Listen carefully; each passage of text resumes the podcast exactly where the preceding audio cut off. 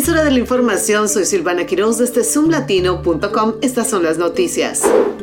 La tasa de homicidios y delitos violentos ha disminuido en el vecindario cercano a la escuela Phelps, ACENDC, según la policía.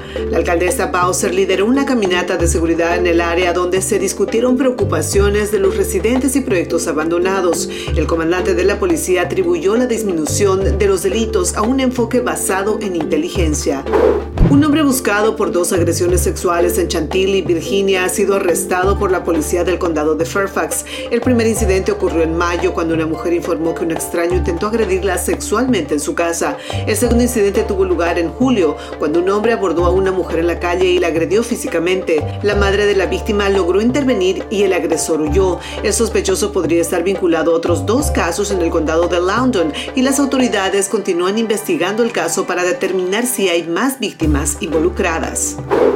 El gobernador Westmer de Maryland y dos funcionarios estatales expresaron su enojo y frustración después de la muerte de un adolescente en un tiroteo masivo en Maryland. El incidente ocurrió en Salisbury y dejó siete personas heridas, incluyendo al adolescente fallecido.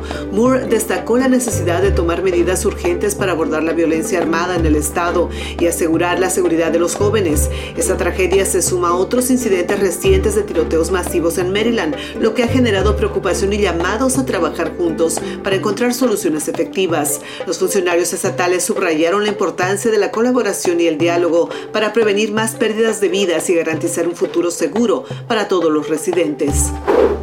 Estas fueron las noticias más relevantes del momento. Gracias a zoomlatino.com. Les saludo Silvana Quiroz. Hasta la próxima.